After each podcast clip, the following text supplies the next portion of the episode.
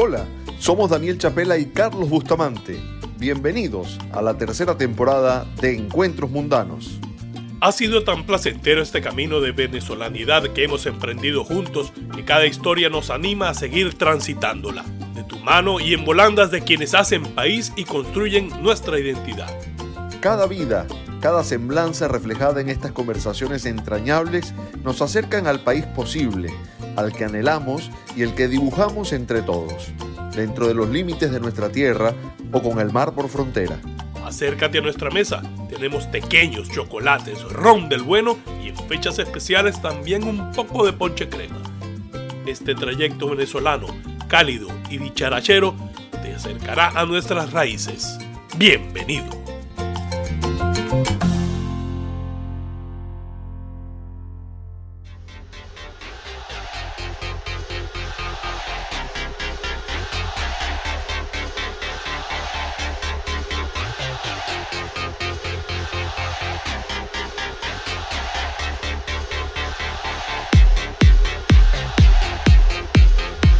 Bienvenidos a Encuentros Mundanos.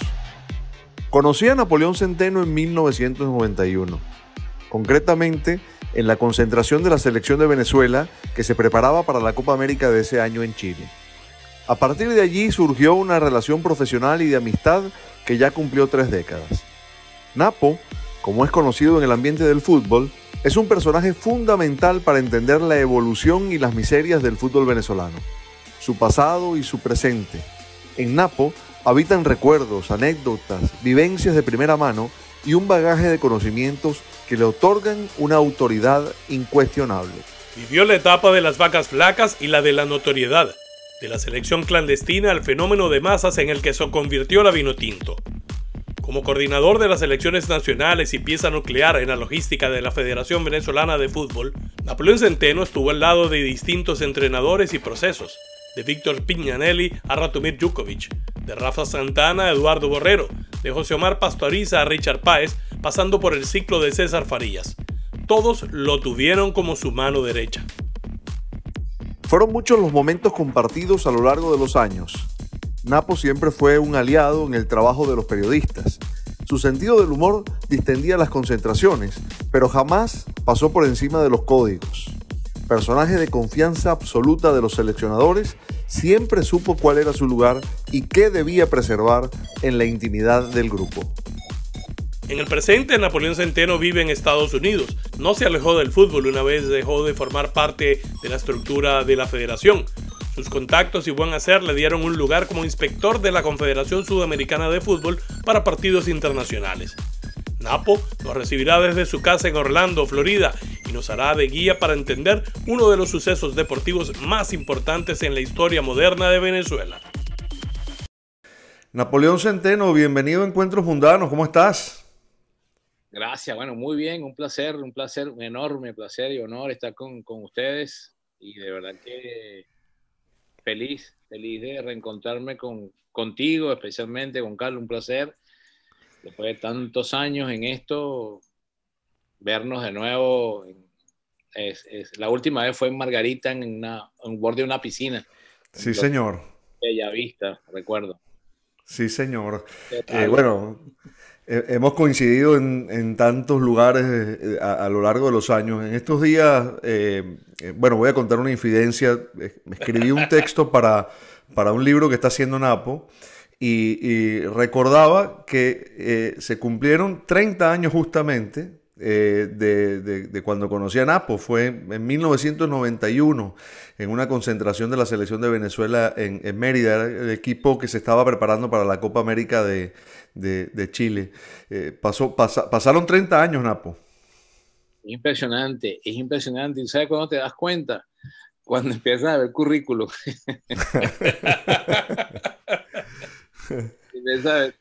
dicen, uno puede ser, eh, anoche, por cierto, alguien me dijo, nada, pues ese currículo tienes que, que no, no, no, actualizarlo, sino darle como unos aspectos de, de, presentación, ponerle...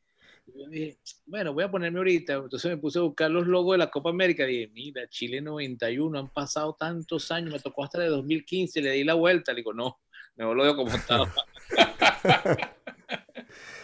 Oye, eh, Napo, eh, eh, ¿dónde, dónde, ¿dónde estás ahora y qué estás haciendo? Estoy en Orlando, estoy en Orlando. Yo estoy aquí desde hace, he estado en dos años, ¿no? Pero me agarró la pandemia aquí, nueve meses. Y FIFA y Comebol me dijeron que tenía unos compromisos y tenía que cumplirlos. Pues, evidentemente, salí en octubre de aquí, pero ya estaban dando, ¿qué pasó? Que se me venció el periodo de, estadía y entonces tuve que meter unos documentos, unos recursos y cuando volví, este, tuve que, como que se dice, legalizar ese, esa situación y entonces no he podido moverme. Pero aquí estoy, aquí estoy, aquí tengo ya siete meses. Mi última salida fue a Venezuela, fue en mayo, cuando Venezuela jugó la eliminatoria, en junio contra Uruguay. Y ahí ya no pudo, no, he estado aquí, pues no me han salido más compromisos. Me, me citaron para el la Copa Libertadores Femenina que se está jugando en este momento. Pero yo le dije que me disculparan esta, pero yo sé que para el año que viene ya puedo estar disponible de nuevo. Bueno, para actualizar, perdón Carlos, eh, eh, nosotros contamos en la intro que, que, Napo fue durante muchos años el, el coordinador de la, de la, selección de Venezuela pero que desde hace un tiempo, Napo, eh, eh, estás trabajando con, con, con, la Conmebol, ¿no? Me imagino que derivado de todas las relaciones que a lo largo de los años construiste allí. Sí, sabes que la, historia, la vida te da aprendizaje tantos que yo cuando llegué a Conmebol, me dice, Napo, por fin, por fin, ¿por qué? Pareciera que, que yo no bueno, durante muchos años, durante muchos años, nosotros enviamos una comunicación a la federación para que te incluyeran, porque todos los que estamos en este mundo de fútbol de selecciones, te vemos eh, con eliminatorias, te vemos en Copa América, te vemos en la sub-23, te vemos en la sub-20, te vemos en la campeonato femenino. ¿Y qué pasó? Porque no, digo, no, yo nunca me enteré de que me habían propuesto para FIFA durante y Comebol durante más de 7, 8 años. Ahí siempre estuvieron Castillo, Uzcategui y, el presidente. Y total que eran ocho cupos por país. Hmm. nosotros, yo nunca, yo nunca me enteré y dije, bueno, pero aquí estoy, ya que estoy aquí, este, vamos a aprovechar. Y de verdad que me sentí muy contento porque la primera presentación, el primer workshop en el 2017, este, que están hablando, eh, uno de los, de los jefes, digamos, dice, Aquí tenemos mucha gente de experiencia, empezando por Napo. Cuando dicen Napo, y me quedé así como que, bueno, me dio como pena, ¿no? Me dice, no, no, porque ¿qué te puedo explicar yo a ti en este workshop? Lo que tengo que explicarte es cómo llegar temprano, cómo tienes que llevar los tiempos, cómo tienes que hacer la, la cuenta regresiva, cómo tienes, pero lo demás yo no te puedo hacer nada. ¿Por qué? Porque tú fuiste una persona que cuando tú estabas del lado allá, y nosotros poníamos Venezuela juega con medias blancas, tú siempre decías, no tengo. y sí tenía medias blancas.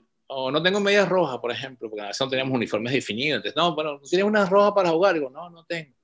Mira, ¿saben que mi uniforme hoy se perdió en el avión? No llegó el equipaje. Entonces Argentina puede cambiar así.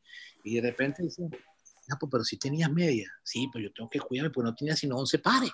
Entonces, ¿qué pasa? Esa experiencia, cuando yo llego a, a, Comebol y me toca mi primer partido, Argentina dice, no, que el, arquero no tiene suerte. Le dije, no está autorizado. delegado, pero mire, que... yo, miren, ese cuento le eché yo 40 veces. y se reían, si tenemos. Es que eso era antes que podíamos ir. Tú me decís, mi que Adidas no tiene una camisa de, de siete colores. Nada, nada, esa eso era antes. Entonces, después que terminaron las reuniones, me decían, Napi, ¿cómo sabes tú? Mira, imagínate, había un fotógrafo detrás del arco y yo me paré y llego al partido, un partido eliminatorio. ¿Y qué haces tú aquí? Me dice, ¿te fotógrafo? Sí, tu credencial. Aquí está, pues tú no eres fotógrafo, tú eres miembro. Sí, bueno, pero un fotógrafo que puede tener, usted no puede estar aquí, venga conmigo, tú. Estaba dándole instrucciones al arquero. Pasado, cuando llegó el informe, me dicen, no, pues, ¿por qué tú te diste cuenta? Porque eso lo hacía yo. Entiendo. Entonces, esa experiencia fue la que me ha ayudado y me ayudó mucho a, a muchas cosas. A veces que delegado me dice, no, pues sabes que está pasando esto y esto y esto y esto, y yo no soy el más indicado, pero la experiencia te dice, mira, haz esto. Vete para la ambulancia, por ejemplo, y abre la puerta. Porque ahí de repente puede estar un miembro del cuerpo técnico que está con una cara. Eso yo vivido durante todas las cosas que, que, que uno vivió, pues que yo viví, que eh, me, acuerdo que una vez entré en un partido Uruguay y no había masajista, ustedes sabían que no había masajista, dicen, yo me decía, Rafa, entra, Napo. Y yo entré y le pisó la camilla para que, para que el tipo no pudiera levantar. Y entonces Francesco le me dice, pero quita el pie, porque si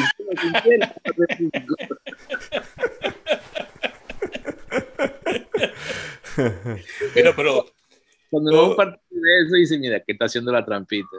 Todo, todo, todo, toda esa picardía se gestó en algún lado, ¿no? Napoleón, cuéntame, ¿de dónde creciste? Cuéntame de, de, de, tu infancia, ¿de dónde vienes?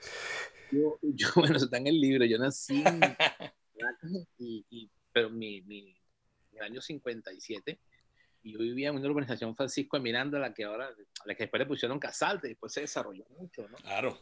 Una urbanización Francisco Miranda, unos bloques pequeños, le decían, y, y ahí había un parque un parque de recreación dirigida, al CBN, Consejo Venezolano del Niño. Y yo iba desde niño y a jugar, a jugar, a jugar, a jugar, a jugar. Y él dice, mira, va a venir un profesor de fútbol. Bueno, aquí estoy yo. Y cuando voy a inscribir me dicen que no puedo porque es para juveniles. Ah, bueno. Y cuando yo voy con mis medias y mis zapatos de goma, el profesor me dice, entra a jugar. Carajito, dice, bueno, vamos, y el rato me dice, tú no puedes jugar porque decir, no vas a andar conmigo. Bueno, ok, está bien. La historia es que cuando él me dice, ¿cuál es tu nombre? Yo le digo Napito, porque mi segundo me decía Napito, Napito. ¿Tu nombre completo? Napoleón. Ah, ok. Y yo le digo, ¿y el suyo? Él me dice, Rafa Santana. No me digas eso. Caramba. Rafael Santana. Y me dijo, sí, Rafael Santana. Era jugador recién llegado al Galicia. Imagínate. Y era era un, me acuerdo, tipo joven, y un día llegó corriendo al entrenamiento con una bata blanca. Y yo le dije, ¿y usted es médico? Me dice, no, yo vendo churro la Candelaria. ¿Qué tal? Una, una, gran amistad, bella amistad. Y Rafa Santana, cuando, cuando toma la selección, este, le dicen, no, es que yo, yo quiero la selección, sí, Esquivel, le dice. ¿Y quién vas a llevar? Napo y 11 más. Entonces le dice, ¿por qué? lo conozco yo de niño, sé quién es, sé cómo anda, sé cómo camina, sé cómo corre, es un tipo que, que para él es Marte, para él ya no, no ahí se aprendían esa, esa, y aprendí mucho de Rafa. Rafa decía, no te busques lo complicado, Napo, siempre caraotica con arroz, caraotica, lo más fácil. Sí, Rafa era un tipo, es un tipo de, llano, ¿no? Un tipo de, mensajes claros y, así, lenguaje del pueblo, ¿no? En eh, me dijeron, Napoleón, quédate aquí en Estados Unidos. no, estás loco, estos gringos no juegan fútbol. Y a los años yo le conté a Rafa y Rafa me dice, Napo, nunca te arrepientas, porque tú decidiste en ese momento, era lo más correcto entonces no te arrepientas. Y es verdad, lo aprendí, bueno, es verdad, porque tú viviste tu vida aquí, hiciste tu casa aquí, compraste tu carro aquí, formate a tus hijos profesionales. Entonces, ¿verdad? Y ahí aprendí mucho, mucho de eso de Rafa, de lo que decisiones que uno toma en el momento erradas o no al futuro, porque uno no sabe si son erradas, sino después al final, como me fui yo a Chile que monté un negocio de comida, y la gente me decía, pero tú no eres hombre de comida, tú eres fútbol. Es que quiero olvidarme del fútbol. No, olvídate, olvídate, olvídate. Entonces, estando en el fútbol, yo estaba, oye, es que estaba jugando eh, no sé qué cosa. Y de repente, nada, pues mira, tienes partido la semana que viene. Y estaba montando en el fútbol cocinando. La semana que viene cerrar el fútbol y chao, me iba a Copa Libertadores, Copa Sudamericana. No, esto no era lo mío.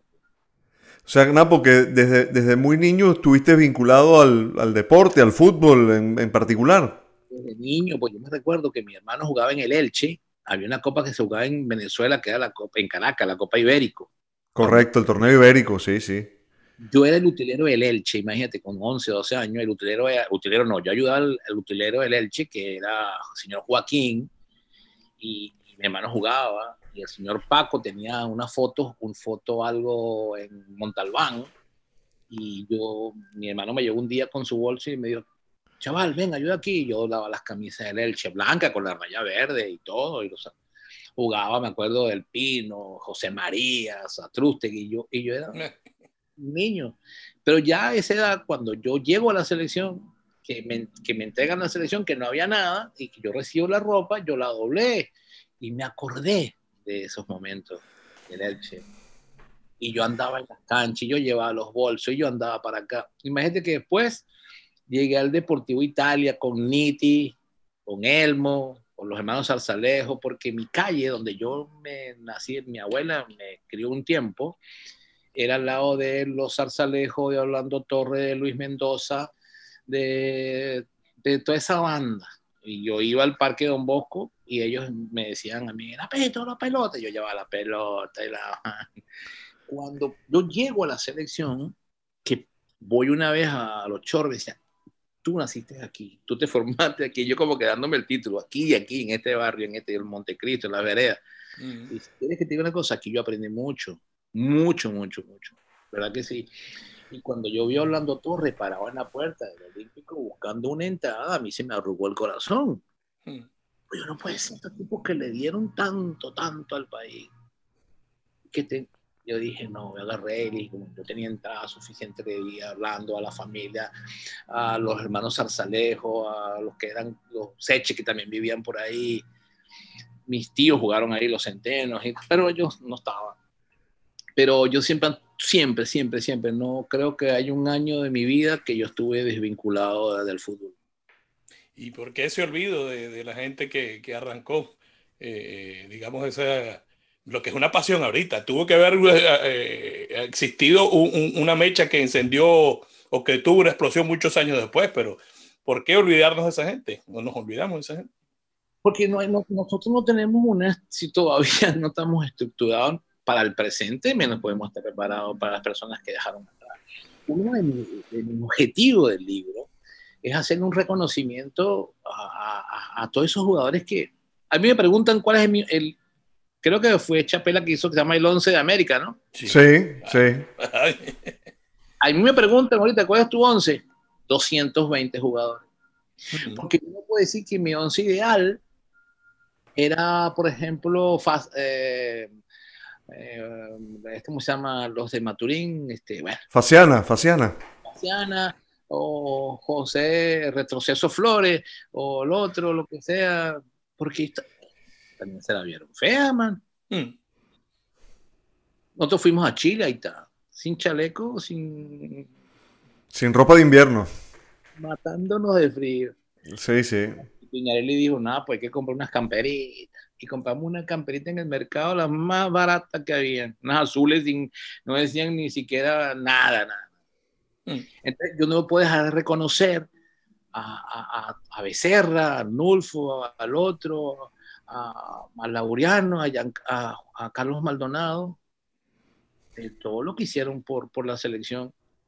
Ahí me preguntó esta mañana caminando, yo camino muy temprano, una persona me dice, Napoleón, ¿tú qué opinas entre Arango y Stalin? Vamos a hacer una cosa, vamos a poner Arango en la época de Stalin y ponemos a este aquí con GPS, con zapatos Copa Mundial que te acomodaban al pie, mm, mm.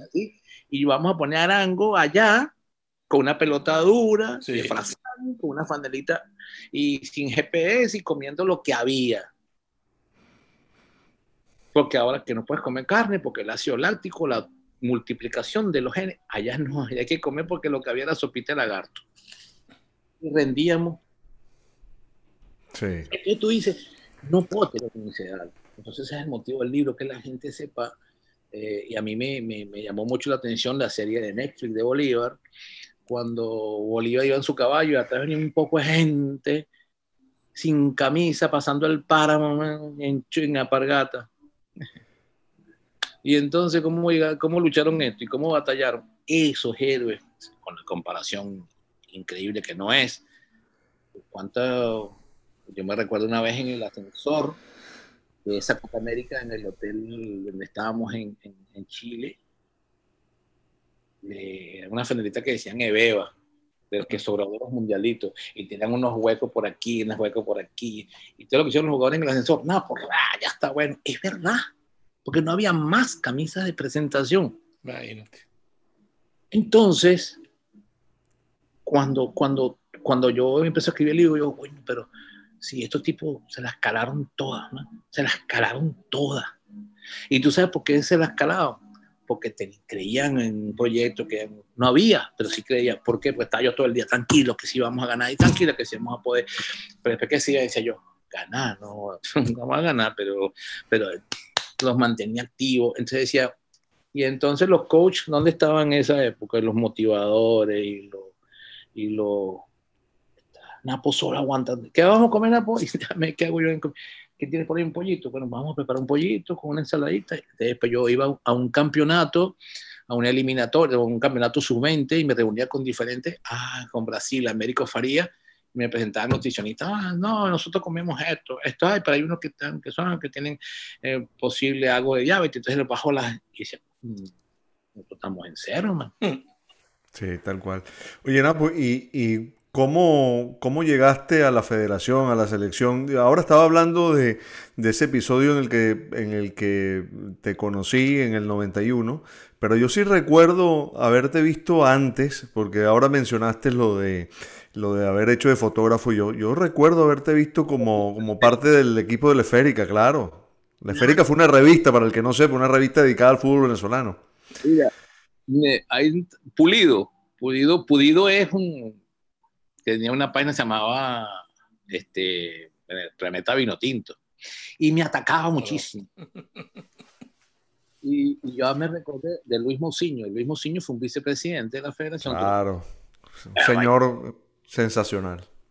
Caballero, yo tengo la gloria. sí, sí. Todo esto lo, lo, lo, tengo, llegué ahí por él.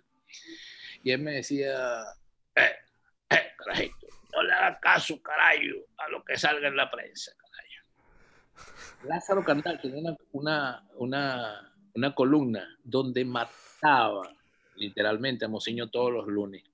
Un gallego, ¿qué tal? Que, es el hipódromo, presidente de la federación. Nosotros comíamos en el glacial.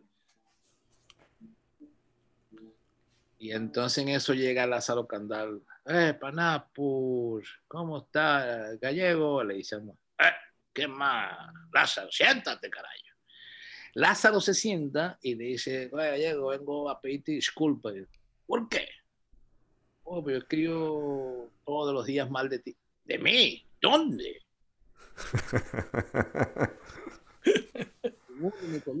ah, no sabía que prescribían porque los gallegos son más brutos, pero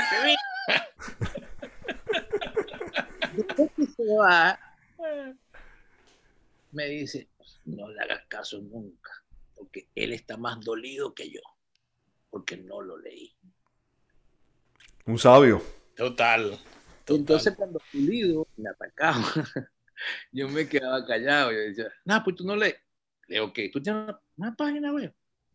No, no sabía. Entonces todos esos aprendizajes los fui llevando en la vida, en la vida, en la vida, en la vida. Y Pulido puso una vez, Napo, Pulido dice que tú eres un apareció de fútbol. No sé. Si quieres, llevar una revista esférica. ahí está, ahí, es parte del currículum.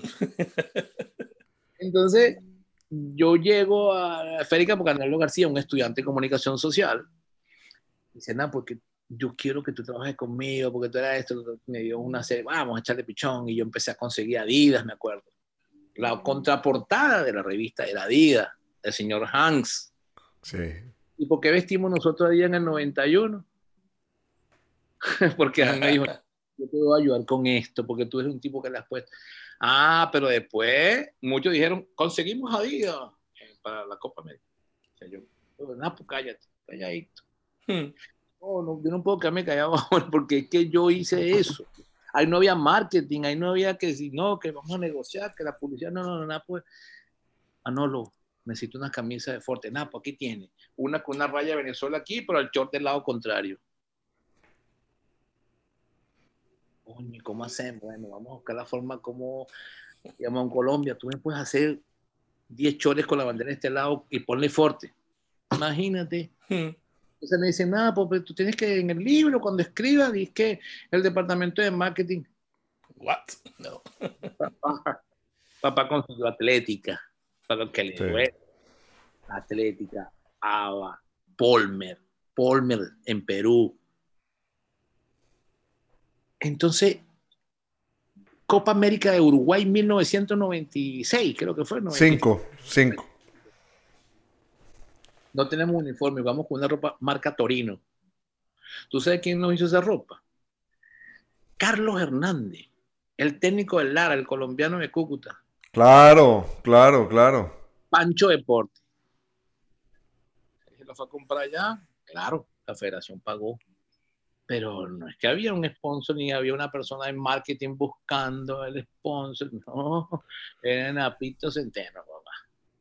Entonces yo digo, nadie sabe esto, hay que ponerlo, porque entonces la, la historia va a decir, bueno, la federación hizo todo. No. Yo le agradezco mucho la federación que me la oportunidad y no tengo que reconocerlo. Pero gran parte de la vida, a mí, luego me enteré eh, por un director del INE, dice, oye, Napo, pero usted es incumplido. ¿Por qué? Te hemos invitado todo en los últimos tres años para recibir una medalla del Día del Trabajador por tus 15 años, por tus 14 años, por tus 13 años. Yo, a mí. Y pregunté a una gran periodista, colega de Saidi Buzo, Saidi, mira, me dijeron de la... Sí, nada, pues llegó, pero me dijeron que no, que lo guardara por ahí. Hmm. Entonces tú dices, no, yo estas cosas no puede pasar de que Napo tuvo tantas, porque al final, hoy en día, la historia te dice cómo Napo con tanta experiencia y tanta cosa que yo no está en el fútbol de, organizado en eso. Claro, porque a lo mejor Napo estuvo ahí porque, no había más nadie. No, los logros, y Daniel lo sabe, eran con las uñas, mano, con las uñas. Nosotros lavábamos la ropa en mi casa, en la lavadora de mi casa. Mi esposa me decía, pues nosotros no tenemos para comprar una lavadora. Bueno, pero la federación no tiene plata. En el 2015, cuando se destapa FIFA Gate, tú dices, no, yo no, porque la variedad en mi casa. bueno, de eso, de, eso, de eso te quiero preguntar después, pero eh, eh, quería retomar esto de, de, Luis Mociños y, y, cómo, cómo te ofrecen trabajar en la, en la, en la federación yo estaba detrás del arco con mi cámara, que todavía la tengo. Mi cámara, yo compré mi lente para la revista y todo. Y llegó el, hey, carajito, ¿qué para la federación? ¿Qué es eso? Digo yo. Ah, vamos, vamos, vamos. Yo, vamos a hablar y hablamos. Que te encargue la selección. Bueno, el martes voy, aquí atrás, la calle Paraíso, aquí acá este 100, Quinta Clarera. El martes fui porque los lunes no se trabajaba en la federación. Correcto, correcto porque los lunes, los domingos había fútbol y los empleados de la federación hacían de delegado, hacían todo, entonces se le daba el día el, el, martes, 5 de febrero de 1989, y me dice, ah, aquí está, bueno, abrió la puerta, abajo, la quinta era una, una puertica así, estaba el colegio de entrenadores y un depósito al fondo. Cuando yo entro veo uno, las paredes, moza, y esto qué, mociño, esto es todo lo que hay de la selección, caray. y esto que una camisa, una... pues tranquilo, que Lázaro te va a ayudar. Lázaro, porque, porque nosotros le entregamos la concesión a Lázaro. Sí, sí. La selección no era de la federación. Mm. Entonces apareció Camilo Teme, que era su, su coordinador, y el, su, no, su jefe de operaciones, digamos, que en ese entonces no eran los términos, pero era la persona que manejaba todo el Lázaro, y por, eh, por, por unión estaba Joe Cusat. Y la federación me nombra a mí para hacer el enlace entre ellos. Pero yo estaba contra esta fiera, yo no podía. Eran tres. Lázaro, Camilo. Entonces, claro, cuando terminé esa eliminatoria, las famosas 89 del Condor Roja, que se hizo la, esto, que fuimos a Brasil, perdimos 5 a 0 en el Morumbí, después fuimos a, cuando yo voy a viajar a Argentina me dicen que no puedo porque molesto, ¿qué tal? Y este muchacho se llama eh, Chenausi, argentino, y el partido se jugó en Mendoza. Y me dicen, no, que no puede viajar por la recluta la agarra, así que tienes que viajar con él para Venezuela y te llevas esta ropa, estas cosas. Me devolví cuando yo llego me preguntan, pues ¿tú crees que nosotros seamos capaces de, manejar la selección sin empresarios? Y digo, claro que sí. No, si, eso que están haciendo ellos no es nada para lo que podemos hacer nosotros. Lo único es que en La Plata, como vamos a hacer? No, bueno, vamos, ya veremos.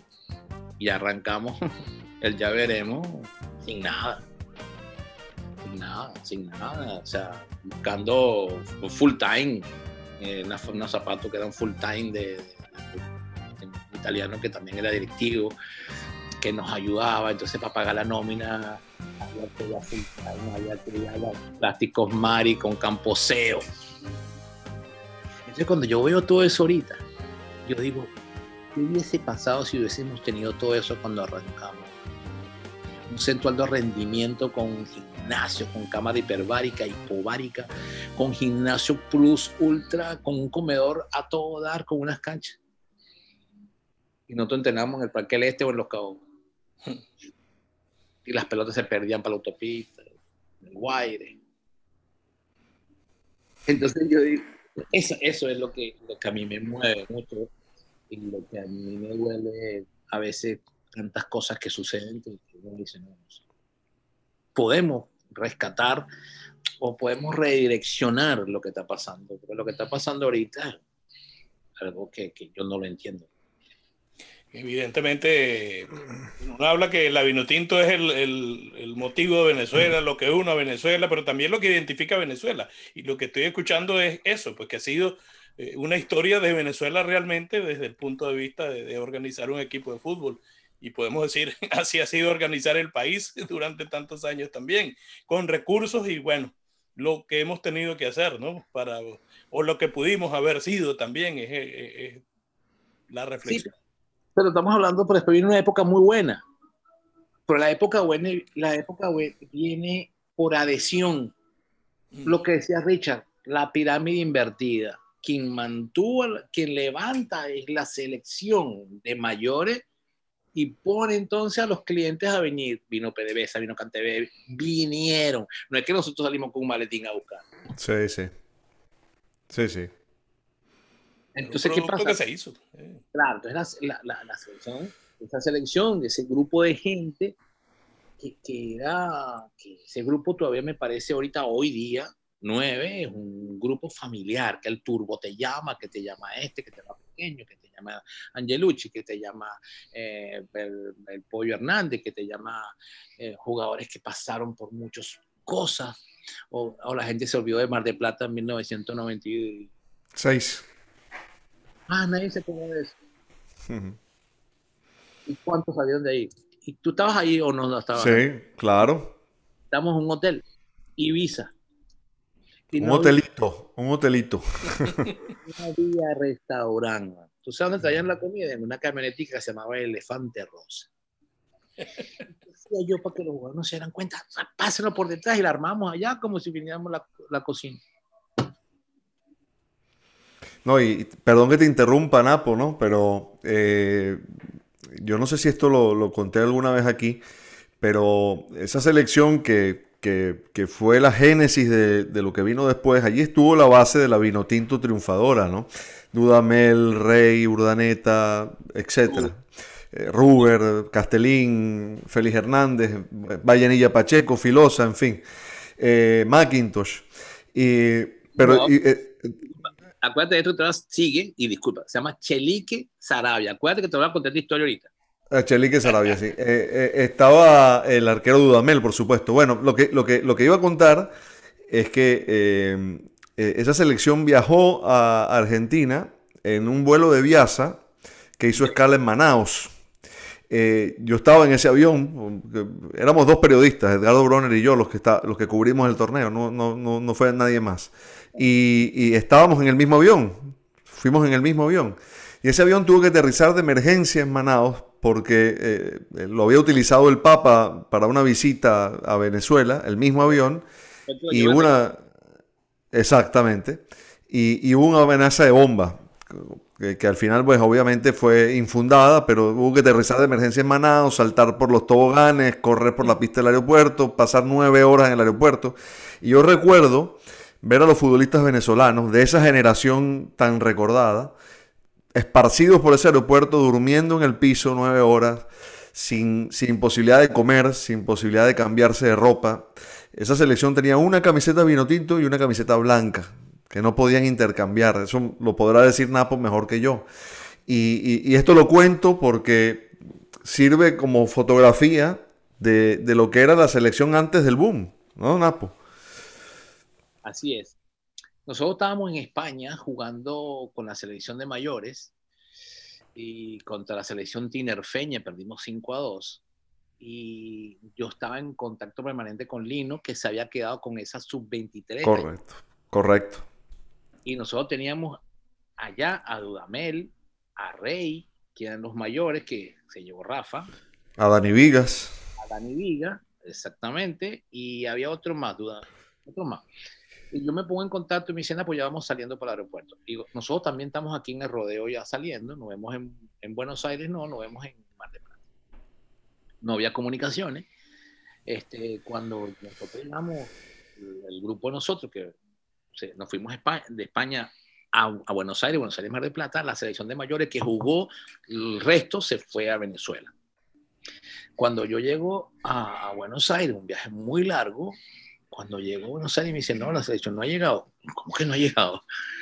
No, pues si el avión salió ayer, primero que nosotros, no, nada, pues mira, hubo un problema con un avión, parece que el avión tuvo una amenaza de bomba, se fue el avión DC-10 que llegó al Papa a Italia, cuando regresó ese avión lo acondicionaron y se fue para, para, para Buenos Aires, pues tuvo que hacer una desviación, se desvió a Manaus, se tiraron por el tobogán y tal, es más, iban ustedes, me acuerdo yo, y el maletín donde iba el dinero se había quedado en el avión iba Angelo Galo y Serafín Botureira, sin más no recuerdo. Sí, señor, sí.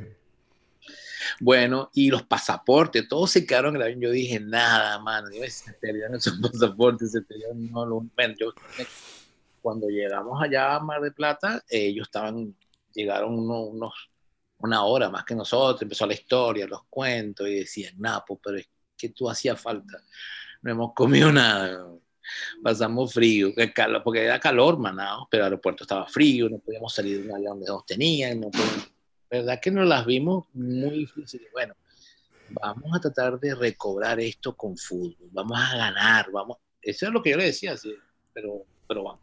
Y, me recuerdo cuando llegamos al hotel, yo dije entre mí, ya empezaron a aplicarnos un hotelito, un hotelito con la puerta de rea para cerrar la rueda como lo de los abastos, ¿sí? Era el ascensor. Generalmente no funcionaba. Y, cuando fuimos a, que nosotros dimos el batacazo, que, que fuimos a la segunda fase a Guatandil, este, el día anterior de ese partido, Brasil llegó al hotel eh, ¿cómo se llama? Américo Faría y su grupo me decían, ah, pues, ¿qué tal el hotel? Entonces, un hotel que tenemos que llegar aquí porque no hay otro. Argentina ya tiene el de él. Chile, entonces, nosotros vamos a agarrar este hotel. Porque usted, yo no creo que... entonces, cuando vamos y eh, empatamos con Chile, que no tenemos que quedar, Brasil tuvo que reajustarse y tuvo que buscar el hotel del Chile que se quedó fuera. Entonces, pero esa, eso, esos eran los momentos más difíciles y la lucha de Coquito y mía era no entreguen el uniforme, no entreguen el uniforme, cuidado, se rompe, cuidado, se, no lo cambien, cuidado que aquí, lávalo bien, vamos a lavarlo, nada, pues se están cayendo los números, vamos a echarle tipe, cualquier cosa. ¿Mm? Eh, eh, y entonces, ese grupo de personas yo no lo puedo olvidar, no los puedo olvidar y por eso quería referirme a Chelín. Cuando estoy escribiendo el libro y veo la nómina de, los, de esos jugadores y veo, ¿dónde está la Cheli? Y llamó al Tute. Tute Valiente. Tute, ¿qué más? Saludamos. ¿Qué más, ¿Todo bien? Sí, mira, ¿dónde consigo al Chelik? No, no, pues está en Aruba. Aruba. ¿Y qué hace en Aruba? Ah, sé, trabaja en una ferretería. Tiene sí, no, no, eso. O sea, que es aquí de Valera y tal. Y lo llamo. Y de, aquí, de aquí, de esta misma mesa donde estoy. Eh, eso fue el año pasado. ¿Aló? ¿Quién habla? Chelique. Sí, soy yo. Chelique, soy yo. ¿Quién yo, vale? Dime rápido. Soy yo, Napo. Pausa. No sé, 10 segundos, 11, 12. Escucho un sniff. Mm. Aló, Chelique, sí, soy yo. ¿Qué pasó? Napo, no puedo contener la emoción. Yo pensé que se habían olvidado de mí. Imagínate. Digo, no, pana, yo no puedo olvidarme. Tú no jugaste un partido. No jugaste un partido, pero diste el alma. Recogías las pelotas, recogías los uniformes, ayudabas a ir a la lavandería, por ahí después ayudabas a poner la comida. Y eso yo valoro. Sí.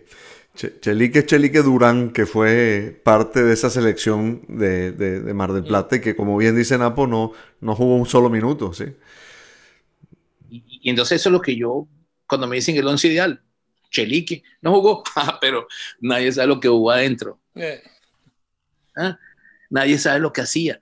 ¿Tú sabes quién cargó la utilería para devolvernos ese día? Rey y Meavitali el otro. Rafael Meavitali. Entonces tú dices, mm, qué, época, qué, entrega, qué valor, qué amor, qué, satisfacción de esos jugadores, esa calidad humana. Entonces yo llegué, a la, llegué al cenar, cuando estaba todavía con la selección en el 2016, estaba el profesor Huaycaipuro, ¿no? ¿Qué se llama Huaycaipuro? Y estaba la sub-15, todos con una ropa, Adidas, monos, canela, pantalón largo, medias adidas, zapatos todos blancos adidas, bolsitos de estos así. Y yo paso, nadie dice buenos días. Mm. Y digo, profe, profe, y estos muchachos no dicen ni buenos días. Es que no te conocen, no, es que no que no me conozcan. Es que es parte de la vida. Por lo menos decir buenos días es parte de la educación, de la cultura. ¿Tú sabes qué ropa estamos usando esos, esos tipos, ellos? Una vaina que no tuvieron todos los que se mataron atrás. Profe, ¿se lo puede decir? Sí, cómo no. Los reunió, fuimos a un salón.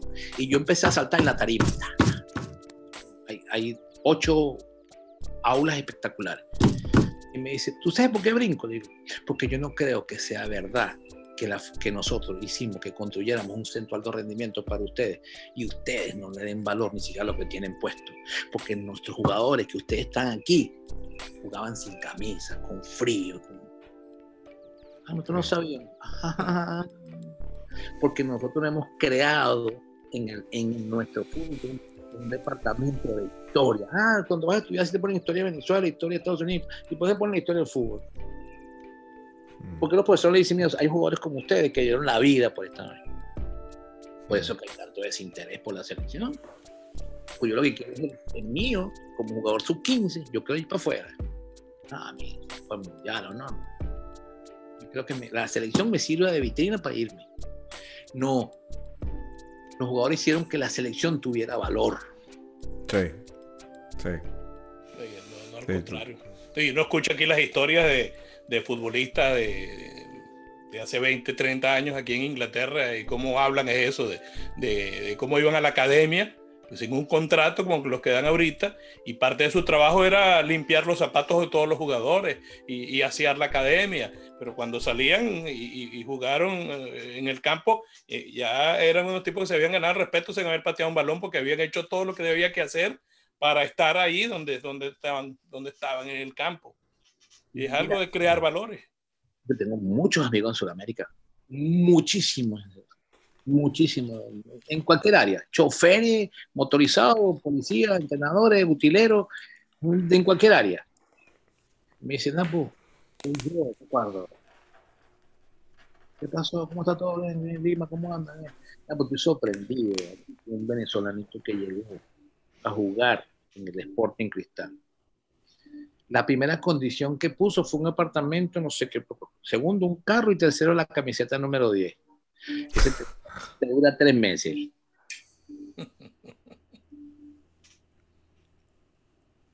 Porque eso es lo que yo no sé qué pasó. Yo no sé qué pasó, ¿verdad? Digo, yo no sé qué pasó con, con, con, con nosotros, con, o, o, yo a veces pienso esto no, no podemos hacer igual que los que, los que hicieron este cambio. No, no, no. Somos diferentes. Yo soy otro. Eso creo que puede estar pasando. cuando yo llegué a selección en otros ciclos, adelante me decían, no, no, no, a mí no me vengas a comparar con lo de Richard. No, no, no, a mí no me vengas a comparar con lo de esta. A mí no me vengas a comparar con lo de Pastoriza. Pero es que eso dejaron aprendizaje y nosotros no lo valoramos.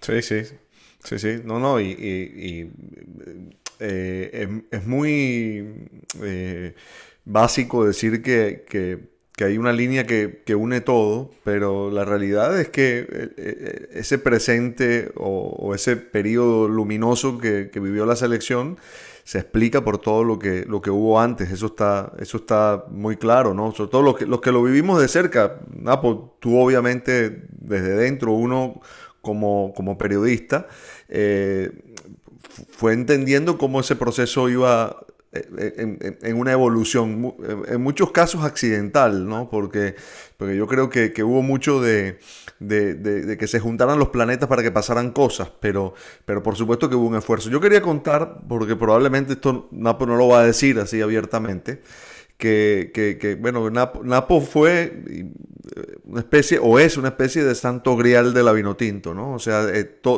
toda la información está eh, reunida en Napo, ¿no? Porque Napo no solo era el coordinador de la selección, Napo era el, encargado de, comercializar las camisetas, Napo muchas veces era el jefe de prensa, era el que hablaba con nosotros, era el que nos decía que era el entrenamiento. y era la mano derecha de los entrenadores, era la mano derecha de los directivos. Y aparte de todo eso, eh, Napo, tú has sido eh, el, hombro en el que han llorado muchos futbolistas, el confidente de muchos jugadores. Eh, y, yo sé que muchas de esas cosas siguen en un cofre, ¿no? Que, que no se va a abrir nunca, al menos no públicamente. Pero yo quisiera saber qué preservas de eso. ¿Qué preservas de ese vínculo con los jugadores? ¿Qué preservas de esa intimidad compartida? Me cargó el corazón. eh, sí, eso es algo que, creo que los valores, los jugadores cada día es haber mantenido los códigos, lo que llamamos nosotros. Las cosas que pasaron entre nosotros, y evidentemente que pasaron, pero mantuvimos ese cariño, esa amistad y conmigo ayudaron muchos, muchos, a los cuales, sin ser coach, yo soy graduado en coaching, yo decía, ¿cómo tenía yo lo que llaman ahorita esas habilidades para manejar esas situaciones dentro de mi trabajo cotidiano? que nada, me está pasando esto, que no tengo dinero, que me estoy divorciando, me van a hacer un que no sé qué cosa. Yo todos los días tenía sesiones de coaching, todos los días, cada rato, sin saber, pero manteniendo la ética, manteniendo esto. Y yo lo que más me encanta es las palabras que tú recibes por mensaje de repente una tarde, Apo, te quiero. ¿Tú sabes lo que es leer un mensaje en Apo, te quiero? de Luis Vera, o de que le cuesta decir una palabra al pájaro. de Gaby Urdaneta, o de Rey, o de Fichero que es mala sangre, o de Sanjao, o de, Rubén Morán, o de Bielma, de Leo, Leo Morales, Leo Jiménez. Tú dices, es que algo, algo pasó, que dejamos tantas cosas. Pero hay algo que te voy a decir hoy, que a lo mejor no lo he hecho porque eso sí lo puedo sacar del cofre porque está muy apretado, es ver cómo el resultado de esa amistad se refleja en los jugadores. ¿Cuáles jugadores? Cáceres Junior. Que te ven y van donde sea. Si tienen que romper el protocolo, tienen que hacer lo que sea. De Wilker Fariñez, que van y dicen, mi papá te quiere mucho cuando el hijo de ese jugador te dice eso, cuando el hijo de Macintosh te dice eso, cuando el hijo de Febles te dice eso, cuando el hijo de jugadores emblemáticos están en la cancha y tú lo ves con la camiseta de Tinto, tú dices, hice mi trabajo. Extensión de la, del padre, tuvieron esos muchachos. Entonces quiere decir que el padre hizo su trabajo. También, exactamente. Napo es, mi ayudante. Napo, a lo mejor mi matrimonio estoy aquí porque Napo me dio lo que me enseñó Rafa. Sin familia no hay futbolista. Olvídate.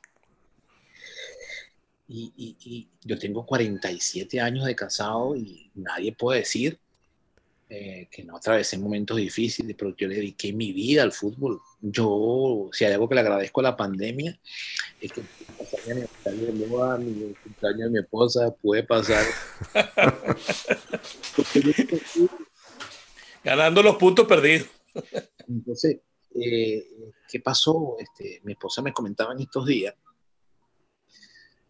que cómo es el tema de la vida, ¿no? Sin saberlo, ella salía de la oficina, del gimnasio donde ella era gerente por 11 años, y en el centro comercial donde está ubicado abajo en Ratán había una pantalla gigante, hay un gentío mundial de Sudáfrica, jugaba Venezuela, no sé dónde, y ella pasaba por el lado indiferente. Y cuando llegaba a la casa decía, y pensar que Napo está metido en ese rollo. Era verdad. Y te voy a comentar, ahora que, que se me va, y disculpa, me recordé, era que Daniel estuvo también en, en Paraguay en 1992, ¿fue? Claro, claro. ¿En qué no estuvo Daniel? Edgardo. Brasil fuera y andaban, me acuerdo, en andas, sacaban a los jugadores, a Golindano, a Seferino. Entonces yo voy a olvidar a esos jugadores. No puedo olvidarlo. No, pero, pero Olímpico 1992. Golpe de Estado. Y, y entonces, uh, golpe de Estado. ¿Y cómo saben? Ya va, está llegando un fact. Y empezó a aparecer la boina. ¿Y qué pasó? ¿Y qué pasó en Venezuela? nosotros en un hotel, hotelito. El Hotel Gran Paraná. Gran Paraná, atendido por un chino. la central telefónica era con clavijas todavía, era un hotel viejo. Yo me metía. Sí, sí, sí, sí. Y no teníamos GPS y no teníamos chaleco y no teníamos nada y dejamos fuera de Brasil. Eh. Los laterales de Brasil eran Roberto Carlos y Cafú. Nada menos y nada más. Historia que recordamos con Richard Paz en, el primer episodio de este podcast, hace un año y tal. Sí. Que nosotros, Exxon Rodríguez, ¿cómo puedo yo olvidarlo después de ese gol? A Gerson, a Gaby Miranda, ¿cómo puedo yo olvidar? Y esos son amigos, amigos. Gerson, yo voy a por la mar y va a su panadería y Napo, ven, siéntate y vamos a hablar y recordar. Yo no recuerdo todavía el primer futbolista de esa época que tenga diferencias conmigo. No recuerdo, no creo que exista. Voy a añadir un detalle a eso por, por, presente. El, el, gol del empate contra Brasil, como bien dice Napo, lo hace Edson Rodríguez, eh, a centro de Gerson Díaz. La pelota que le, que le, meten a Gerson para el centro se la da Leonardo González, el actual entrenador de la selección de Venezuela. Mira, ¿sabes que cuando nombran a Leo interino, ya él estaba en la editorial? Y yo dije, oh, a decir un capítulo extraordinario. Estábamos en el Guri, la represa del Guri, ahí es que nos concentrábamos porque la CBG nos ayudaba con un ministro que había ahí que era amigo de fútbol en unos trailers donde metían a los que llamaban los, los gringos. Y ahí entramos con el profesor Piñarelli, eh, perdón, con su 23 era con Iván, Iván García. Y entonces Rafa Santana, no, eh, Rafa Santana. Rafa me dice, Napo, hay que hacer corte. Vamos a hacer corte hoy, ¿qué tal? Ya tenemos como 15 de ahí. Y cuando me dice, Leo queda fuera. ¿Qué Leo? González. Fuera, del único jugador. Eso fue una de las cosas que yo aprendí, cómo decirle a un jugador, y ahí está en el libro, decirle a los que quedaron fuera, cómo decirle que quedaron fuera esos muchachos aprendieron a conocerme tanto que ellos ya sabían cuando venían los cortes quién quedaba fuera por mi cara. Mm. Porque ellos decían, cuando Napo atiende mucho a un jugador los últimos días es que está ablandándolo. Está guindando. Entonces yo digo, Leo, tengo que hablar contigo. ¿Qué pasó, Napi? No, yo, entonces a consolarlo, a decirle, como Leo lo nombran ahorita interino, yo lo llamo. Leito, yo sé para qué me llaman. Ya sé. Llamo para recordarte el día que te dejaron afuera. Mira dónde Es increíble, es increíble. Bueno, en ese, en ese preolímpico, eh, creo, una, una, hay una de las anécdotas que, que tengo con Napo. No sé si tú te acuerdas, Napo, que fuimos a, a, a una parrilla un día libre a, la, a, la, casa del Club Tacuarí o el presidente del Club Tacuarí, ¿te acuerdas? El, el, la ballena que le decimos. Tenemos una foto por ahí en una piscina en la casa de ese señor. Nos dio una fanera mm, blanca con una raya negra. Yo le decía, este es de, de Olimpia. Tacuarí, Tacuarí, me acuerdo de ese ahí. Ahí tuvimos nosotros, Daniel. Eh, Cristóbal Guerra, Edgardo Broner, sí. Yo también y compartí la habitación con el difunto Alberto Castillo. Y la alineación la hacía con una máquina Olivetti de Cristóbal Guerra. que estaba en el mismo hotel. Y, y, yo me recuerdo que después fuimos, los cuatro creo que fuimos, ¿no? Nos llevaron ahí. Sí, sí. El presidente del Tacuarí. Que estaba en sí, sí. sí, sí. Oye, eh, Napo, eh, mm, tuviste al lado de muchos entrenadores, ¿no? Eh, está, recordaba Ratomir Duikovic, Víctor Piñanelli, bueno, Rafa Santana, Eduardo Borrero, Richard Páez, César Faría, eh, en fin. Eh, sí, Dudamel, ¿no? Noel, Noel, Dudamel no. Noel, perdón, Noel, perdón, Noel. Ya con Dudamel no estaba. ¿qué, ¿Qué aprendiste de todos esos personajes? Muy bueno, muy buena esa pregunta, Dani, porque nosotros, Richard es, es, es para mí una persona muy importante, estamos, pues creo que los dos juntos aquí en esta misma situación, eh, siempre nos vemos, compartimos, ha sido un gran amigo de los técnicos, pero Ratomil sigue siendo mi amigo, no Ratomil me llama a mi cumpleaños sin fallar, tiene su apartamento en Margarita, este, con Rafa Santana yo lo considero un padre, y eso es lo que yo digo. Todos dejaron, a mí me dejaron muchísimo, muchísimo, muchísimos aprendizajes. Ratomir me enseñó cosas de atrás para adelante, porque Ratomir venía adelantado. Y yo le dije, profe, aquí no se puede aplicar eso que usted va a hacer. ¿Por qué? Pues no, no se puede. Y él me decía, hay que hacer esto, esto y esto. Perfecto.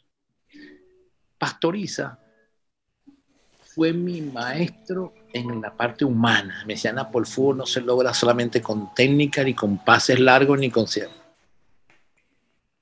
Se logra ganándose al jugador, porque yo fui jugador. Y jugadores necesita eso que tú haces. Cariño, afecto, atención, detalles, la chupeta. Y él dice, yo me quedo loco con el silbido. Este silbido es algo que para ellos es representativo, es algo que los une. Mira, Pastoriza era un jugador empedernido de casino y él se iba, estando en la concentración, a Las Vegas. Y venía los dos días. Y fue una pelea famosa que había y se perdió con el enano Chirrinchoni en medio de aquel burullo de gente. Y decía Pato, la única forma de conseguir el enano es silbar como Napo.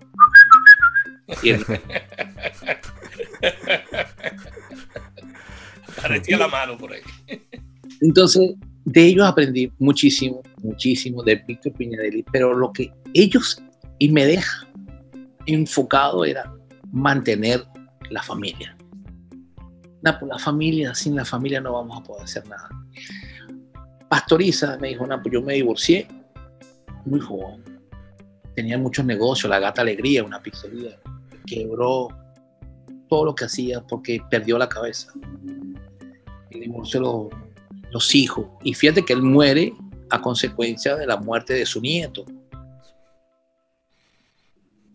Y eso le pegó muchísimo. Y entonces él siempre me decía, la familia, la familia, la familia, Napo, por favor, la familia, cuídala. Eh, este, Rafa Santana, Napo, primero la casa vaya a su casa primero y después nos concentramos. Napo traiga a la familia. Napo, eran muy buenos. De ellos aprendí muchísimo, muchísimo. ¿Qué pasa con ellos? Que me dejaban hacer mis cosas a mi manera. yo le decía, profe, mañana no podemos entrenar en la cancha. Si tú lo dices, ya más adelante las cosas cambiaron muchísimo. Porque ya entonces eh, habían más técnica, había más cancha, había más, entonces yo soy amigo, entonces el técnico es amigo de Pedro, Pedrito Pérez es amigo de este, entonces yo tengo así una cancha, entonces cuando yo tenía mi cancha armada, no, no, pues yo, me vino por ahí un amigo y tiene la cancha del Fray Luis. Ah, tengo un primo que se conoce el de la tu Caracas que queda allá en el Peñón, entonces ya la cosa empezó a ya la organización, entonces por eso que decían, coño, la selección iba a entrenar tal parte y ahora aparece en tal parte. Eh, eh, entonces yo decía, o es que yo perdí mi línea, o es que los técnicos después no quisieron como decir, bueno, no, pues mi apoyo. Yo fui el mm, apoyo mm. total de los técnicos. Los técnicos decían, Richard Páez, puede decir. Señores, aquí estamos en familia. Usted va a salir en la concentración, va para la farmacia, me lo dice a mí. Y si yo no estoy, a NAP. Entonces decían, profe, ¿dónde está usted? No, yo salí a la farmacia. ¿A quién le dijo a NAP? No hay problema. Ah, que le dije a Coco. No, no, no. no. Yo no te dije que le dijeras a Coco. Dije que le dijeras a NAP. Entonces, cuando tú sentías esa responsabilidad, tú tenías que corresponder. ¿Y cómo correspondía yo? Siendo el primero en llegar, el último en irme, en que todo quedaba claro, de que nadie se me quedara por fuera, porque había una reciprocidad de la responsabilidad. ¿Y qué tenía que hacer yo? La confianza. Porque el día que se rompía la confianza, perdíamos todo. Entonces, no, pues concentración Más nada. ¿Dónde, cómo, a qué hora? No sé. Y tú me dices que a las 4 de la tarde, a las 4 de la tarde. no, después no, yo quedo a las 8 de la mañana. Pues a las 8 de la mañana no vamos a hacer nada, hay que pagar un día más de hotel. Que... No, no, no, no, 8 de la mañana. Entonces a las 8 de la mañana no llegaba nadie. Entonces, no es que empecé a perder autoridad, pero sí empecé a perder como ya la desmotivación de las cosas que empezaron a cambiar, las cosas no se hacían como a veces, como, no como yo quería, sino que como podíamos manejar, ¿no? Evidentemente que habían cosas que a mí me decían, no, pues no pueden viajar mañana porque es un día más de hotel, es un día más de no sé qué cosa, un día más de comida, un día más de viático. Y yo decía, sí, pero es que deportivamente hacemos falta, pero bueno, ¿cómo hago? Mira, profe, está pasando esto, esto y esto y esto. Pero me dicen que es por la plata. Bueno, pues, tenemos que también apoyar la otra parte. Vámonos, ah, ok, ahí yo me quedaba tranquilo.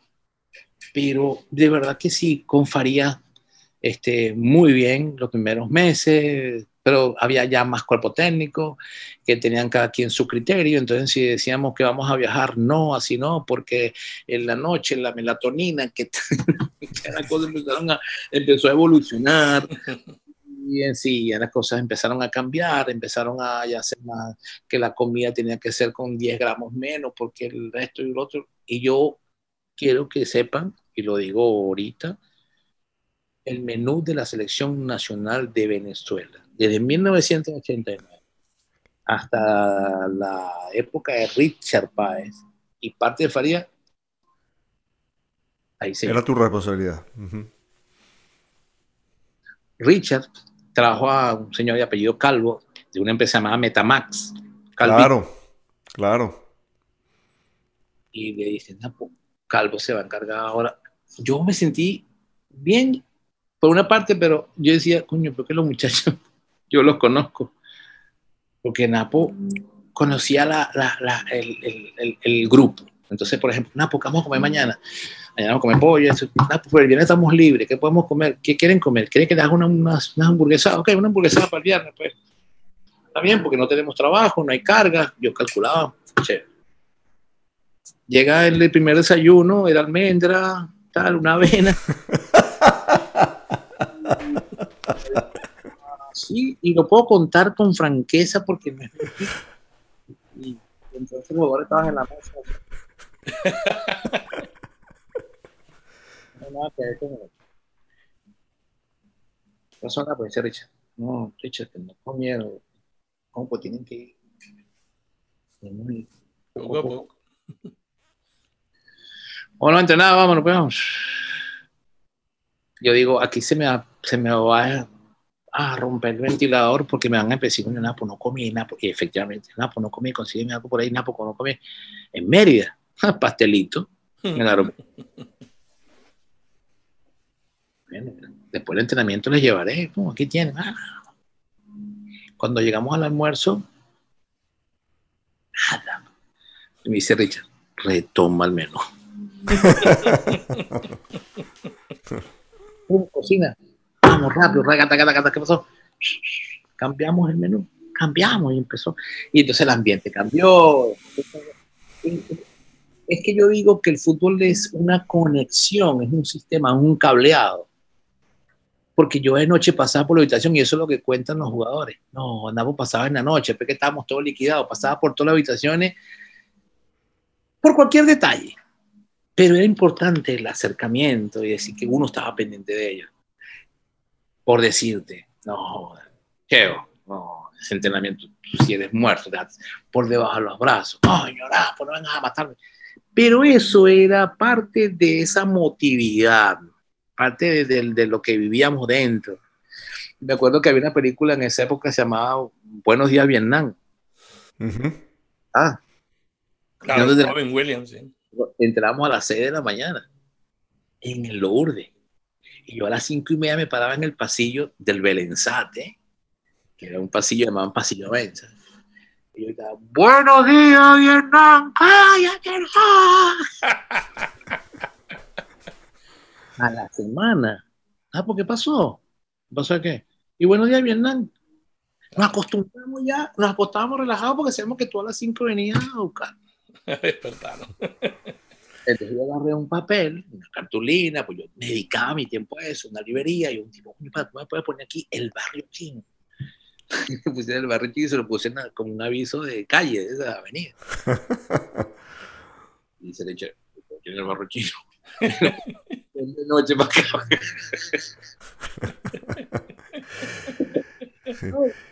Eso, aunque no lo creamos, tuvo un alto porcentaje en el ambiente. Claro. En la unión del grupo. Creó el ambiente. Los cumpleaños, los aniversarios. Mira, nació la hija de, Richard, de Ricardo Baví el 17 de diciembre. Nada, pues no puedo ir, ¿cómo hago? yo voy rápido con un ramo de flores en el mercado que está ahí cerquita de flores, se la mandamos a, la, Richard, le dio permiso. ¿Entiende? Esas cosas que yo no sé si existan ahora por el desarrollo tecnológico que tú puedes mandar una tarjeta por, por, por, aquí. Pero esos momentos eh, fue lo que a lo mejor la continuación de la respuesta, como esos jugadores todavía mantienen ese sentido de grupo, de familia. Mm. Mira, eh, yo sé que aquí, aquí podríamos estar hablando dos horas. Así es. Pero, pero quería, quería eh, em, preguntarte por algo. Eh, cuando, cuando se produce la transformación de, la selección, cuando se convierte en un fenómeno sociológico en el país de 2004 en adelante, ¿no? Eh, cuando los futbolistas dejan de ser personajes anónimos que podían caminar por la calle a ser figuras públicas eh, con tanta exposición mediática, yo te quería preguntar si fue muy difícil manejar eso desde adentro, ese cambio tan, tan violento, diría yo, que incluso te debe haber tocado a ti, porque tú pasaste también a ser un personaje público, Napo, ¿no? Claro, y ahí en adelante tuve un cargo nuevo, que era jefe de seguridad. Caramba. Claro, porque Carlos Martínez, eh, entonces ya tenía como, otro frente, ¿no? De batalla. Mm. Dime, Carlos. Sponsor canales de eh, televisión. Eh, yo Ajá, sí ahí quedaba un comercial de, con caramelo de cianuro para su mañana, pero estamos concentrados en Mérida.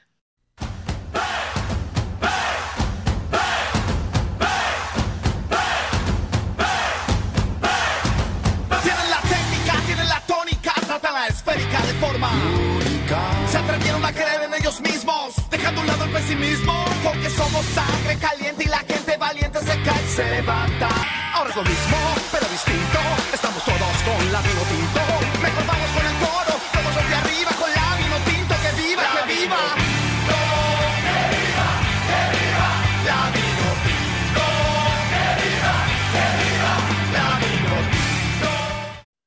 ¿Cómo hacemos? No, pues, no, yo, el avión va a tal día, a tal hora, a tal fecha, a las 10 de la mañana.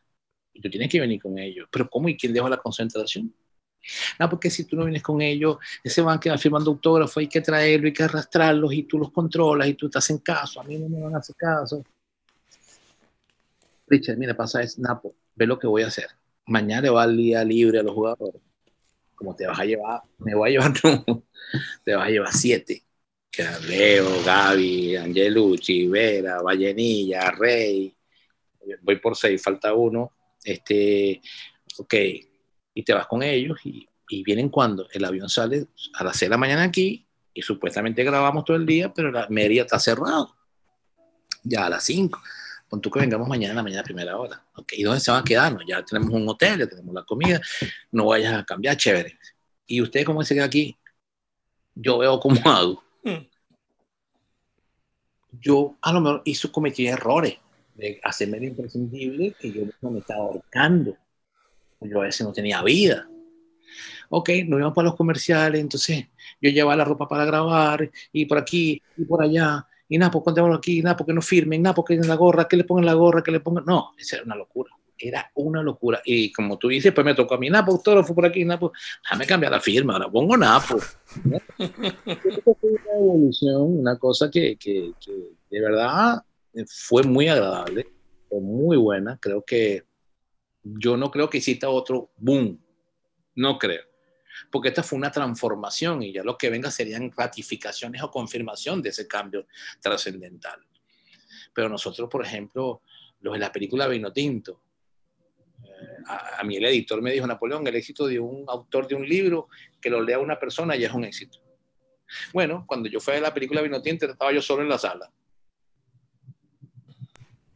Pero la vi me sentí feliz de la película en una pantalla gigante, ver la selección, ver las cosas que hacíamos.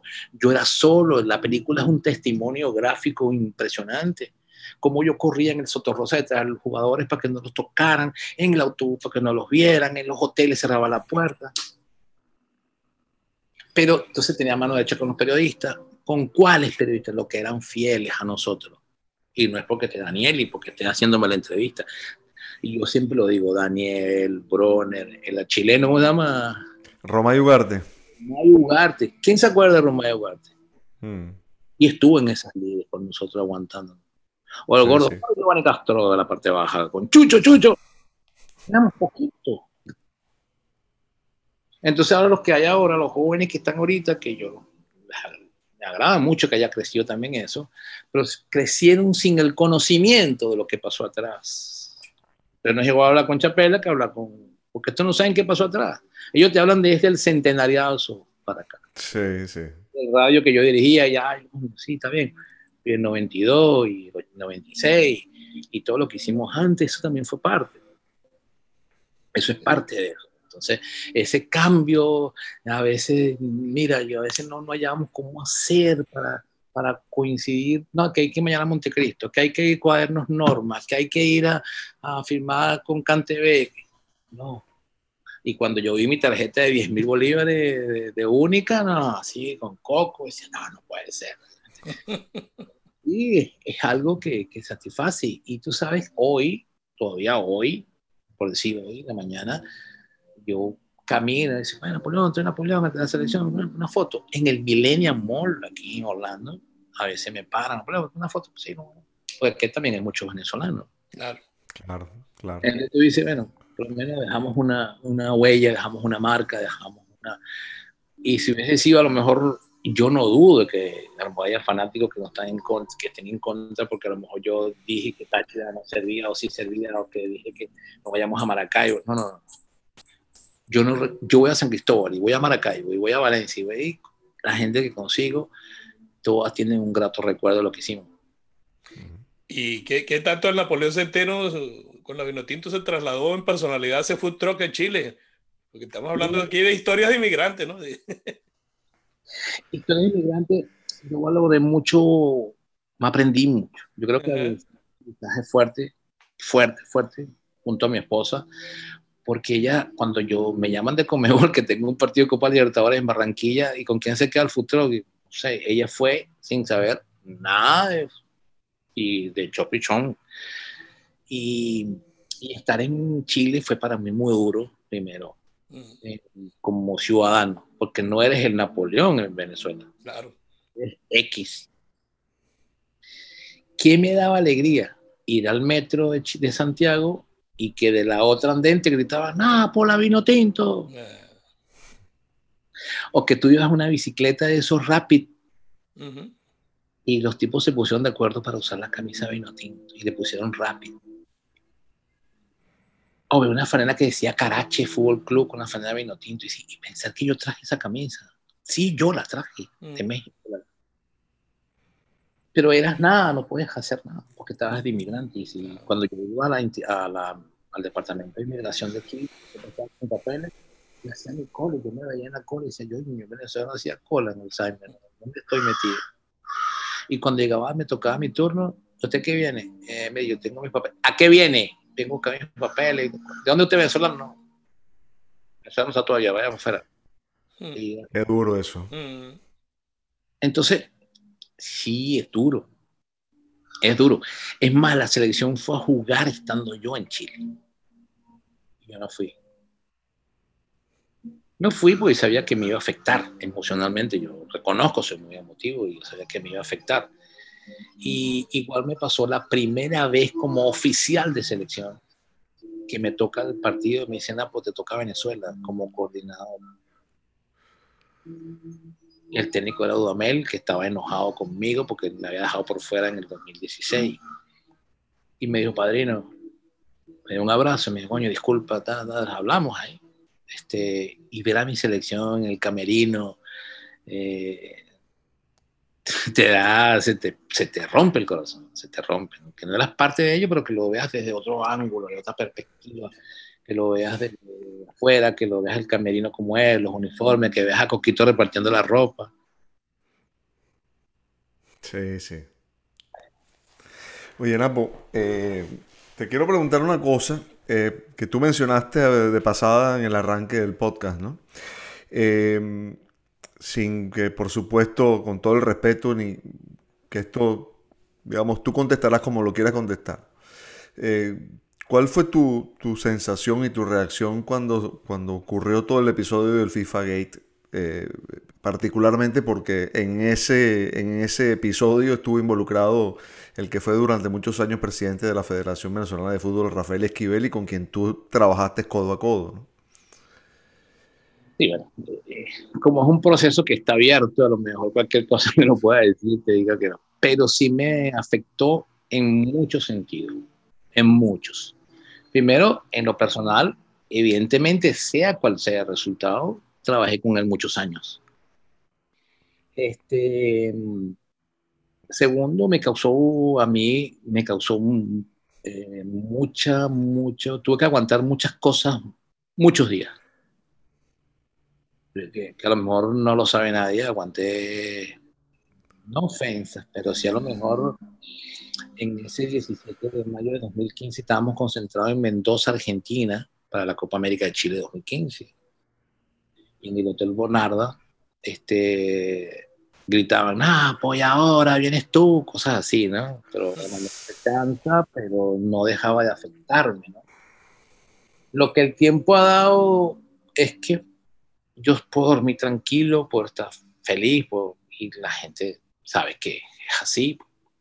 Nunca estuve en nada, ninguna, ninguna relación en este sentido, pero evidentemente que te deja una, una, una huella. Y, pero no, eso no ha, no ha terminado ni mi carrera, ni, ha, y he seguido profundamente con la misma pasión. Pero sí fue duro, muy, muy duro, porque después de eso este, bueno, cómo hacíamos para levantar la selección económicamente, moralmente, este, anímicamente. Es más, cuando ganamos a Colombia, yo dije, por lo menos ganamos este partido y creo que vamos a ir por buen camino. Y después empatamos con Perú, Perú, después Brasil, el ambiente fue muy malo, entonces porque el charter que no iba a buscar no estaba pago, en fin, fueron millones de cosas que nos afectaron. Este, pero sí, realmente esa situación fue bastante difícil para todos, porque en ese momento Jesús Gardinelli era el hombre que se encargó realmente de, recuperar, digamos, los, que, las cosas que habían sucedido en esos días.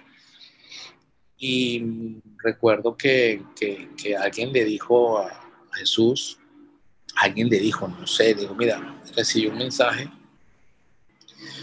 y no te voy a decir de quién, que la única forma de levantar esto ahorita es que me apoye en ti. y yo le digo, como si en este momento estamos ahorita, como decir, en el Sahara o en el Atlántico, en el medio con una canoa o con una cava de hielo. ¿Cómo hacemos? Bueno, realmente pudimos hacer algunos, pedir algunos ajustes a Comebol, pero claro, con mis contactos mira, ¿sabes qué pasó esto, esto, esto? Sí, sabemos todo, pero nosotros estamos aquí sin nada. Hmm. Pueden firmar unos, documentos, sí, como no, aquí están, aquí están, bueno, vayan arreglándose, el hotel lo arreglamos después, la comida arreglamos después, y así fuimos. Pero salimos adelante, y después todo se enderezó, todo se acomodó, todo se aclaró hasta donde pudimos, pero para mí fue bastante, bastante, bastante duro, muy duro. No, pues, ¿cuánto hubo? Y no me refiero específicamente a Rafael Esquivel, ¿no? Sino en general a, la gente que fue eh, acusada, apresada, a, a muchos los conocías también. Eh, ¿Cuánto hubo de sorpresa y cuánto de decepción en eso? Yo me decepcioné el mismo día, de todo. De todos. De todos porque los conozco. Los conozco a todos. los que conocía a Nicolás, Leo, a todos, los conocía de trabajo, de fútbol, pero no, nunca llegué a pensar jamás, porque siempre escuchaba que no había plata, y así escuchaba a Londoño, y así escuchaba al de Colombia, y así escuchaba al de Uruguay, así escuchaba al de Perú, y así escuchaba al de otro, y así. Como la opinión era general, yo decía, ¿era que la cosa está difícil? Entonces, no, pues no puedes cobrar porque no o se puede aumentar más los viáticos porque no es verdad. Entonces yo defendí, yo defendí esa tesis, no hay plata, tenemos que, luchar. Y, y, cuando pasa eso, y que el otro allá, que el otro allá, por algo se haría. O pues yo no creo que la justicia se haya equivocado, pero sí lamenté mucho porque los conocí personalmente, en lo personal eh, para eh, mira, que necesito que pete una cancha. Mira, ahí. Hasta ahí. Entonces, ¿tú conocías? Sí, los conocí, como, no, como mucha gente los conoció, pues eran hombres públicos, familias públicas. Pero, pero sí realmente lamenté y, y, dije, bueno, el full a lo mejor económicamente no me dejó nada, pero en lo personal, satisfacciones deportivas me dejó muchísimo, que a lo va por encima de eso. Y, creo que para mí económicamente la mejor eh, parte económica que me dejó fue la Copa América 2015.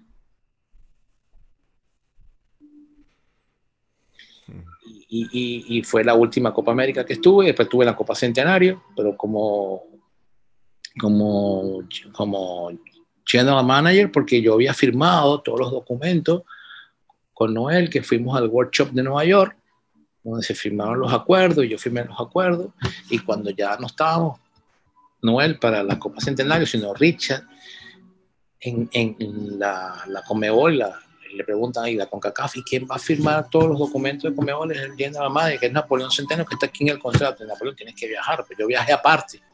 Yo viajaba en otro hotel, yo viajaba en otra camioneta, yo viajaba entonces después Bernardo Cebolla me decía, nada, pues tienes que venir a pasar a firmar la factura de los extras de la selección. Después que la selección siguió, yo pasaba, firmaba y ya estaba garantizado. Pero, pero creo que, que sí, mm, reafirmándote, sí, me, sí, fue duro. Cuando vi la serie en Netflix, es el me parecía, yo no creo que eso existiera así. Mi esposo me decía, pero tú sabes que era así. No, yo no sabía que era de ese, que hacían fiestas así,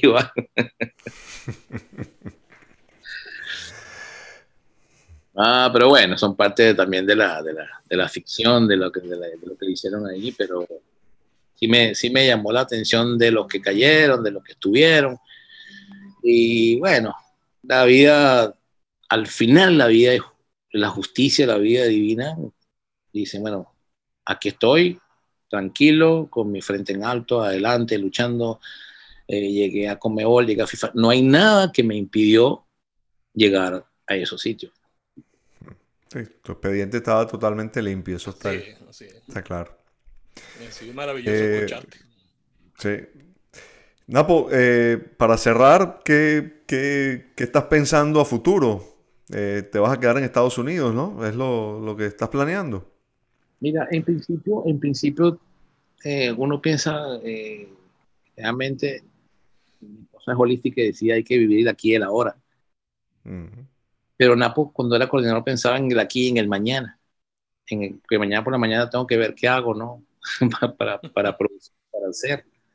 Y, en ese mañana yo tengo que seguir creyendo de que pueda continuar en FIFA y Comebol. Eh, si este año me ratifica la federación, para que el año que viene pueda continuar. En todo caso, nosotros dependemos de la ratificación de nuestra federación y yo pudiera volver. Yo creo que yo vuelvo en diciembre a, Venezuela otra vez. Este, hay personas que me dicen que aquí es muy duro, muy, muy duro, muy, muy duro. Este, no es igual comenzar a los 30, 35, 40 que comenzar ahorita. Pero para Napo no hay nada, nada que me pueda parar. Si yo veo que aquí las cosas se me bloquean, yo tengo un plan de estructurar una academia de fútbol, pero no una academia de fútbol de hacer esto, no. Al estilo de las falencias que yo viví. Entonces, yo quiero tener una academia de fútbol con jugadores que sean 30 nada más, pero que pasemos por lo que yo no tuve, que vayan a un odontólogo, que vayan a un psicólogo, que vayan a un nutricionista, darle una atención integral. Y, yo creo que, es uno de mis sueños eh, formar jugadores, porque cuando yo los recibía, que es lo que le decía Ratomir, nosotros recibíamos nada. Entonces tú no puedes decir a un jugador, tenemos que hacer la diagonal 365 grados cuando el jugador dice, ¿qué es eso?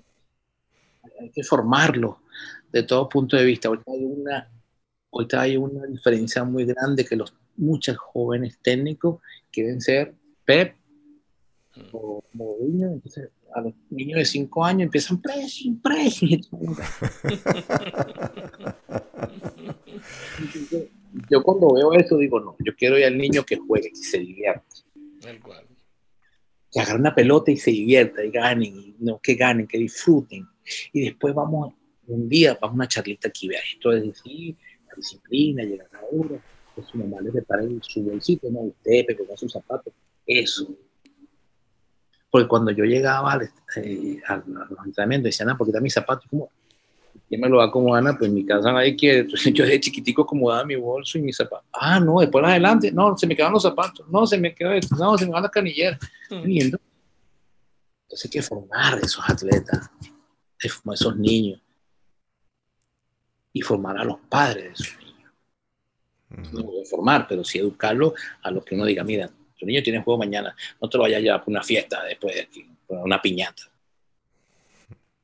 Que te quite la camiseta de entrenamiento al terminar, que se ponga una, porque tú lo ves que termina y andan con los centros comerciales con las canilleras sonándole, las panelas sudadas todo el día y pierden el valor de lo que es el. Eso es lo que yo quiero.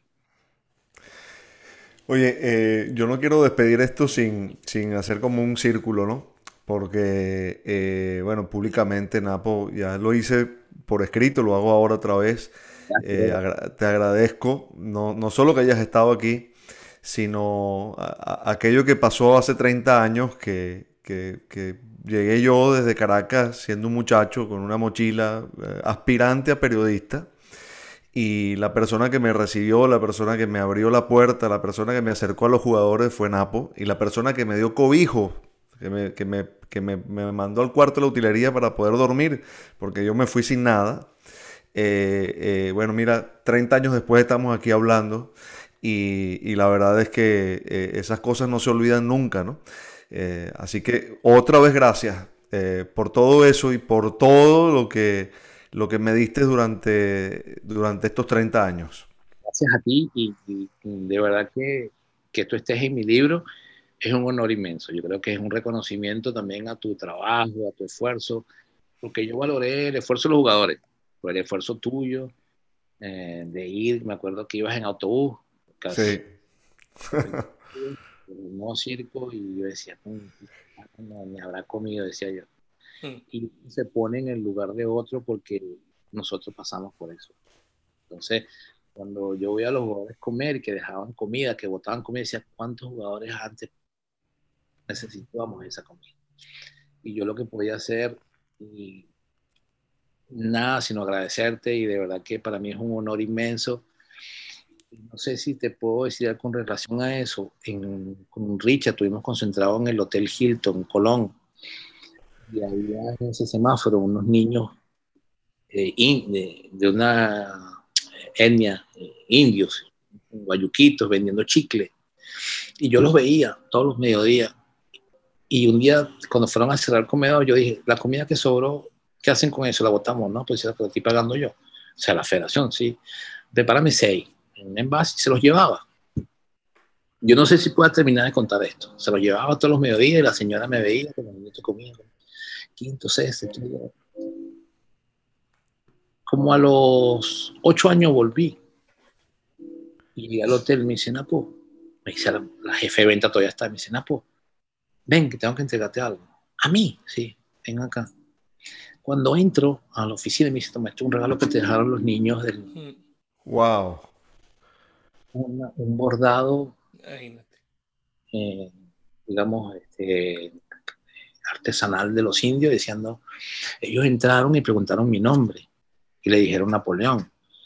Ellos pusieron Napoleón, algo así, pero cuando yo vi eso, mm. porque, no sabes, tú no puedes haber visto unos niños tan felices durante tantos días, tantos años, y todos los días llegaban al hotel, Napoleón no ha venido, y Napoleón no ha venido, y Napoleón no ha venido. Y cuando me tocó delegado de FIFA en Quito, fui al hotel y cuando llegué a la esquina estaba la señora. Mm. sabes qué alegría sentí yo, así como siento en este momento, de agradecerte también todo lo que hiciste por el fútbol, por el fútbol, por el fútbol, por la selección, por el país, y que yo sé que lo sigues haciendo de la mejor manera.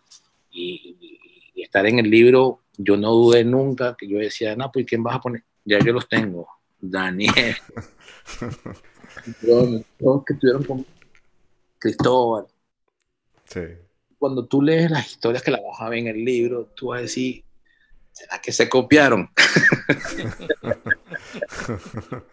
el periodista es Richard.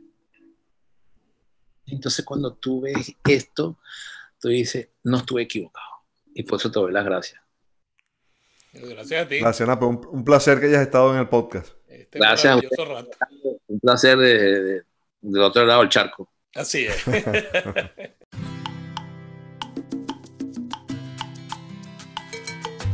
Esto fue Encuentros Mundanos. Gracias por acompañarnos y suscribirte a través de todas nuestras plataformas. Recuerda que puedes seguirnos también en nuestras redes sociales, arroba encuentros mundanos en Instagram y arroba encuentrosmund1 en Twitter.